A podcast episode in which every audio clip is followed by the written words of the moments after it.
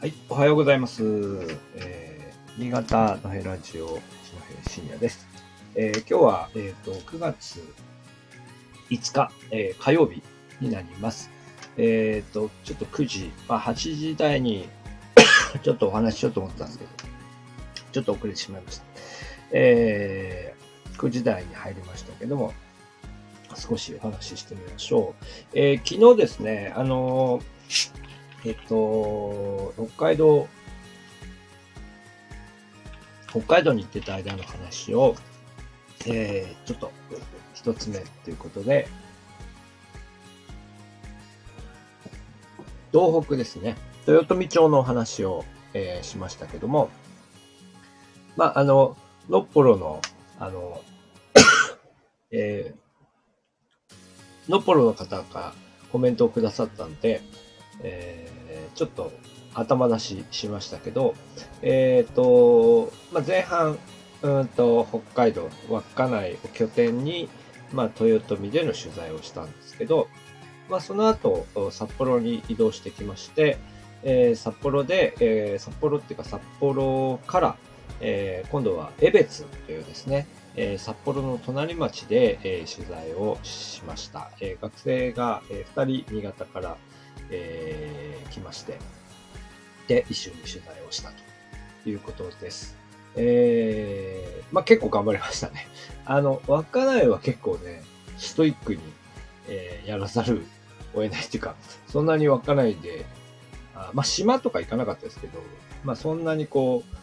う、なんでしょう、あの、その辺に商業施設がいっぱいあって遊ぶとかっていうのはないですけどね、札幌行くといっぱいね、誘惑がいっぱいある中、えー頑張って連日、あの、江別に通いまして、で、えーいろいろ見てきたと。まあ、そんなところです。で、えっ、と、で、この、と今回取材したですね、えー、越後村っていうところは、まあ、何度か私も、あの、取り上げていて、えーこの番組の中でも、だいぶ初期の頃に一度お話ししていると思いますが、えーまあ、今回初めて、えー学生たちがですね、あの、越後会っていうですね、えー越後村のことを、あのまあ、調べて、えーまあ、そのこことを勉強している人たち、あるいは、まあ、越後村の出身者の人たちなのかなということで、まあ、ちょっとわかんなかったんですけど、まあ、学生たちが連絡を取ってくれて、えー江別の越後会という会の人たちと、あの、初めてお会いしました。で、いろいろ事情が分かってきたと、えーいうことです。で、えーまあ、先に結論から言うと、やっぱり前回、あその前回お話しした、あの、豊臣の庄内集落のような、要するにその、うん、まあ、当時入植した、その、家庭の、まあ、子孫というのが、えー非常にこう強い結束を持って、えーまあ、会を運営しているとかっていう、そういう性質のものではなかった。ですね。まあ、それはちょっと予想はしていたんですよね。まあ、江別市というのと、あの、豊富町あたりっていうのはだいぶこう、なんていうか北海道といってもね、だいぶ事情が異なっていて、まあ、江別はもちろん、あの、割と自然豊かな、え地域ではあるんですけど、うん、まあ、新潟で言うと、そうですね。新潟で言うと、例えば難しいけど、まあ、その、新潟市の隣みたいなところですよね。だから、まあ、江別市も札幌からもすぐですんで、えー確かにこう農村地帯は広がってはいるんですが、えーまあ、都市部に非常に近い地域であり、まあ、町のこう機能としても 農村という部分はもちろんあるけれど、あのー基本的にはベッドタウンで、えーみんな札幌に通勤している人たちが家を建てて住んでいるっていうような性質の今そういう場所になっています。でまあ、ですので、そういう意味での、その、うーん、まあ、入植した時期の、その、越後村の、おこう歴史と伝統がこんな風に残っていてみたいなのは、まあ、その、豊臣だってね、薄まってはいるんですけど、えー、江別について言えばもっと、うん、まあ薄まってるだろうと思ったんですが、まあその通りでした。で、えー、で、まあ今回、あの、お話を聞かせてくださった方々は、えっ、ー、と、何らか、あの、新潟にルーツのある方々でしたが、うん、でも、越後村の入植者の、えー、末裔でっていう方は、えー、一人、お一人いたかなと思いますけど、ほとんどでも、あの、だいぶやっぱり時代もね、あのー、遡りますので、まあそういうこともあって非常にその、なんていうか、そのアイデンティティとこの越後会っていうのは必ずしも結びついてないんだなっていうことは、えー、分かりました。まあもちろんただ私がこう興味を持ったのと同じような意味で、まあ自分の地元のところで自分のルーツである越後っていうのを、との関わりっていうのははっきり出ているこの、えー、場所についてね、えー、興味を持って活動しているっていう、そういうことかなと思いましたが、で、えー、で、まあ、その辺のことをこう聞きつつ、えっ、と、今回写真に入れたこの越後村入植の地っていうね、ここも何回も言ってるんですけど、えー、越後村っていう場所が、越後神社とともにありまして、えー、で、ここにまず行ってですね、で、いろいろお話を伺うんですが、えー、このですね、神社、神社、越後神社っていうのは、あの、えー、と、弥彦神社から、えー、神様を連れて行ったっていうことになってるんですけど、何もないんですよね、その周辺が。ほとんど何もなくて、この越後会館と越後神社と、かなくて、えー、で、あとこの記念碑があるんだけど、周りは、なんか越後沼っていう沼があって、で、うん、そうですね。だからそこにこう集落が形成されているっていう感じはなくてですね。で、どういうことなんですかっていう話を聞いたんですけど、えー、まあ結論から言うと、うんと、越後村で最初に入植した人たちは、あるタイミングでこの地域からノッポロっていうところに、えー、移動していると。っていうことなんですね。で、後でちょっと調べたら、いや、確かにこれ私このね、同じエリアの、ちょっとなんか、あのー、ものだと思って、えー、両方見に行ってたんですけど、これとはまた別にですね、もう一つ、その、越後村の、に関わる、えー、場所っていうのが、まあ、あるんですよ。で、えっと、えー、で、それがのっぽろって皆さんが、えー、言っている、あの、場所で、で、えっ、ー、と、で、そっちもまあ後から行くんですけど、まあ、要するにそこ、あの、江別、こっちのあの、江別太っていうところの、えー、集落は、まあ、あんまりこう、あの、土地としてはいい場所ではなかったと。いうことなんですよね。で、えっ、ー、と、で、後で説明を受けましたけど、まあ、要するにその、江別ですので、石狩川ね、石狩川沿いに、まあ、人々は住むわけですけど、この越後村の最初に入植した地域っていうのは、その、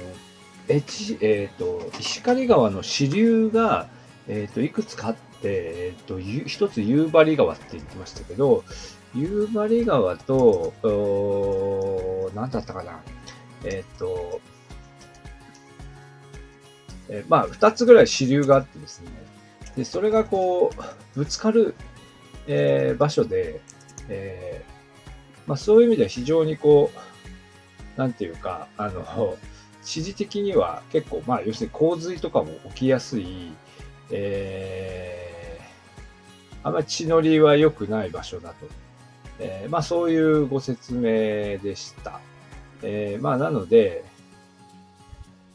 えー、っとね、ごめんなさいあ、千歳川だ。千歳川、あ千歳川、あ石狩川、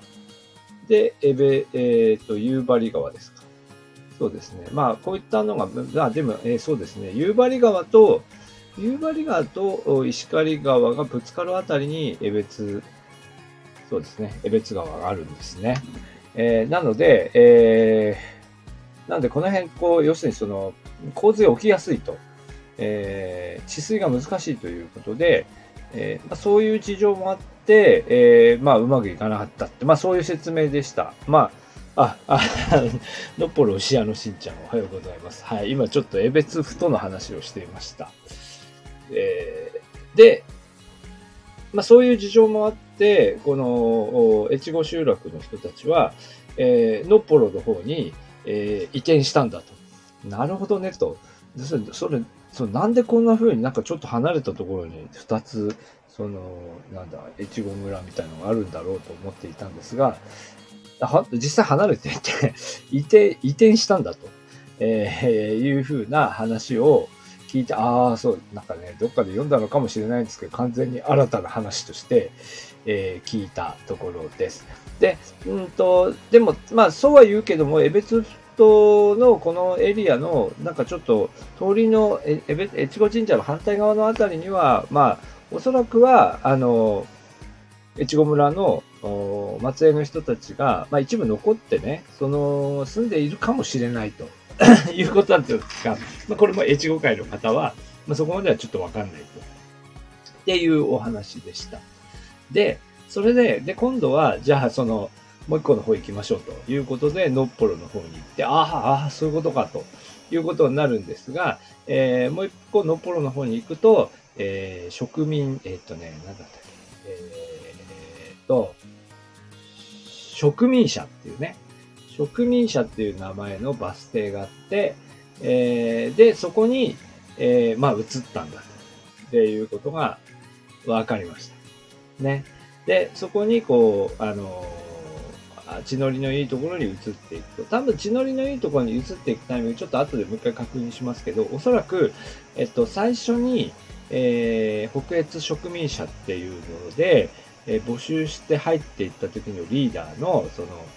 えー、大橋一蔵さんっていう人が亡くなりまして、で、でその後を、まあ、拾うっていうか、その後のリーダーとして、えっと、魚沼の方から、魚沼の出身のか、えー、まあ、新潟からもう一回やってくるのが、えー、関谷孫左衛門という人で、まあ、この人が、まあ、ある種中高の祖となってですね、えー、その、まあ、越後村の人々をまとめていったという話なんですが、まあ、その方が、えー、作った邸宅の跡地なんですよね。千古園っていうのがあって、まあ、それが、あの、ちょっと、あの、この植民者っていう場所の側の、えー、象徴となっているということで、まあ、ここももう一度、えー、学生たちと訪ねて、そして、えっ、ー、と、なんだ、えー、越後会の方々に、まあ、紹介をしていただきました。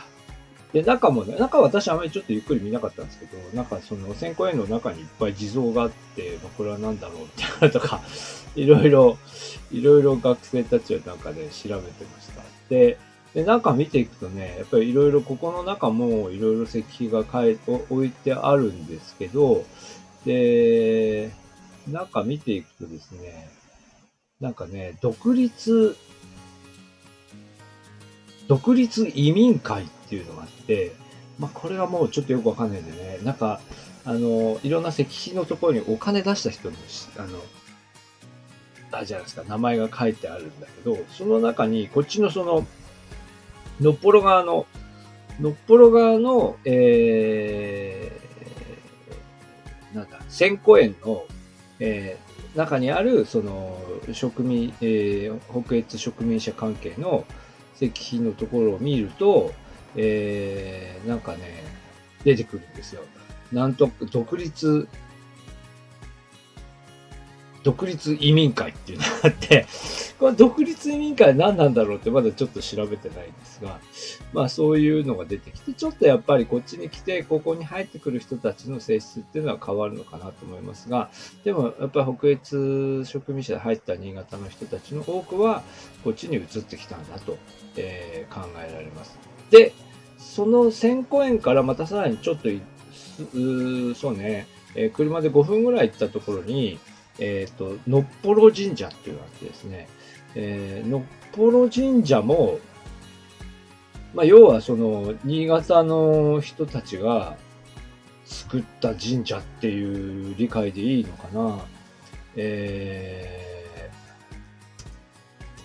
ー、まあ、あの、そ、そのようです。えっと、そのようです。そのようで、えっ、と、なんだったっけあのー、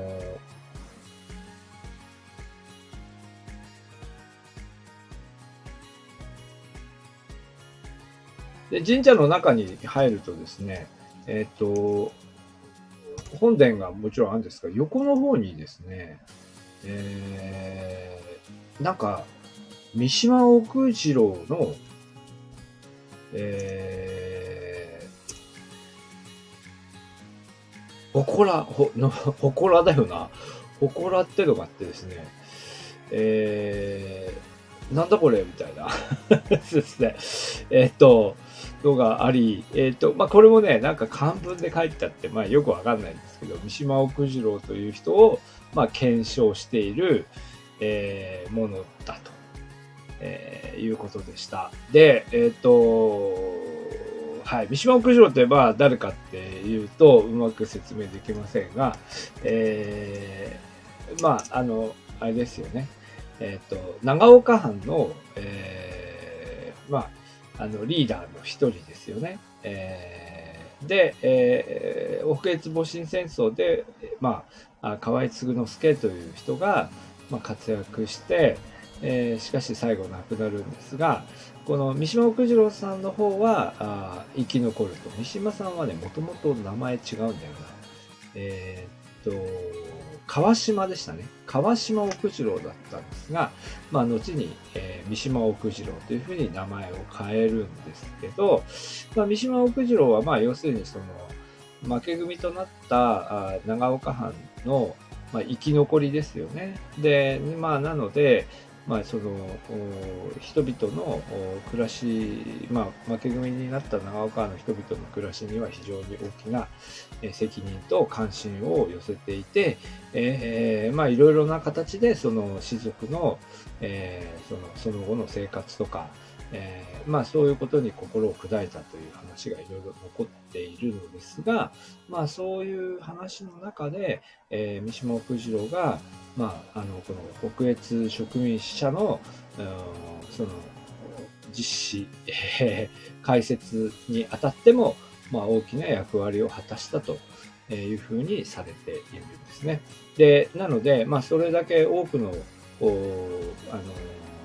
支援をえー、この北越植民者、あの、江別に、えー、移住していった人に対して行ったということなんだと思うんですが、えー、三島奥次郎、三島奥次郎さんは、えー、が亡くなった後ですね、えっ、ー、と、亡くなったのですかうん、亡くなった後に、この検証費というのが、あの、この、えっ、と、後に、えー、のっぽろ神社に建てられています。で、えで、今ね、ウィキペディア出たけど、やっぱりこの検証費のことはね、書いてないですよね。あの、江別の方はね。だから、やっぱり長岡では知られているけど、のっぽろでは、のっぽろっていうか、江別の人たちにはあまり知られていないのではないかなと思います。で、で、ここでこう、あの、あのー、まあ、この三島福次郎の像のところで、いちご会の方に話を聞いたのは、なんかね、あの、河合之助の、えー、妻子が、えー、江別に来ていたのかどうかみたいな話で、で、なんでその話になるかっていうと、えー、まあ、三島奥次郎のこの、あの、検証費もありますけれども、えっと、なんかやっぱり、河合嗣之助のいろんなこう、伝記とかを読んでいくと、伝記検証、あの、なんだろう、まあ、その関連の本を読んでいくと、えー、まあ、死後やっぱりその妻子が長岡にこういられなくなっていってででその後のその、うん、か彼女あの妻子たちを、まあ、その仲間たちが支えていくんだけど、まあ、そういう中で、えー、江別、あるいは北海道に身を寄せていた時代があるのではないかと、あったと。えーいうふうに見られていて、で、なので、えっと、うんと、まあ、もう一人ね、あの、北海道開拓で活躍する長岡藩士で、えっと、森源三っていうね、人のことを一度ご紹介したと思いますが、森源三さんが札幌にいたときに、札幌にいたんじゃないかっていうことを、まあおっしゃってました。だから、だからまあ北海道に一応、一度身を寄せていたことはあるだろうと、えー、なんですけど、前別は本当にこう、まだその当時非常に厳しい、えー、生活環境の中にあったので、えー、河合の家族がそこにいたっていうのはないんじゃないかと、まあそんな話をね、そこでしていました。うん。で、えっ、と、あとですね、ちょっと話変わりますけど、この、えっ、と、のっぽろ神社にはですね、のっぽろ大々神楽っていうですね、まあ、神楽があってですね、で、この神楽は、まあなんか、うん、まあ、あの継承していくべき、あの、札幌、あの、江別の伝統芸能だという話になってるんですが、この源流は、えー、どうやら、えー、長岡の方にあるらしい。っていうことになっています。まあ、この神楽自体はもともと中で別に新潟のものっていうわけではなくて、まあ、どこだって、なんか、島根県って感じかなんかどっか、あの、西の方から伝わったものなんだけど、で、中越地方でも各地でこう行われていたものなんですけど、うーん、まあ、長岡のどっかちょっとあたりからのものを持ってきたんじゃないかという説も伺いましたし、えっ、ー、と、ここ、その、えー、この、えー、大々神楽をこうし指導した五十嵐さんっていう人が、五十嵐じゃなくて五十嵐さんなんですけど、五十嵐さんという人が、あどこ三条にルーツのある人だったかな。だから三条のものなんじゃないかとか、まあ、こののっぽろ代々、あ、五十嵐金作さんですね。五十嵐金作さんが持ってきたもので、三条のどうのこうのみたいなのがあってですね。まあ、どうもやっぱり新潟の方から来たものは確かなんですけど、なんかいろいろなこの表記を見ても必ずしも、あの、その表記だけからは、どこからやってきたものなのかはわからなかったということです。で、ちょうどなんかね、まあ、ちょっとこれの、あの、上演もね、見たかったなけど、なんかタイミングが悪くて、なんかね、えー、来る前の日かなんかにお祭りがあってやったんですよ、みたいな話も聞きまして、残念ながらここは見れなかったんですけど、うん、まあ、というのもありました。はい。えー、まあ、というのが大体その、江別で見たもので、えー、まあ、あと、まあ、その、えー、郷土資料館とかね、その辺も行ったりしていろいろ調べてきましたけれども、あのーまあ、なかなか難しかった。なかなか難しかったです。あの、なんでしょう。こう、あの、新潟への思いみたいなやつが、まあ、すごく、こう、熱い思いを持った集落の人にお話を聞くみたいな、そういうパターンにはならなかったので、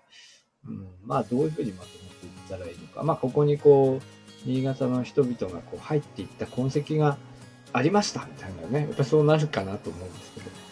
何らかこうまとめてみたいなと、えー、思っています。まあ学生たちがこれから頑張ってまとめてくれると思います。まあ私もいろいろ勉強しながら、あいきたいと思います。はい。えっ、ー、と、北海道シリーズはですね、まあこれ以外も、まあその、えー、江別の取材の後で開拓の村に久しぶりに行ってみたりとか、えー、というのもありましたし、まああと稚内もえー、大体8、8まで見てもらったんで、いろいろ喋れるんですけど、まあ、だんだんこう、ね、新潟の話に戻していくか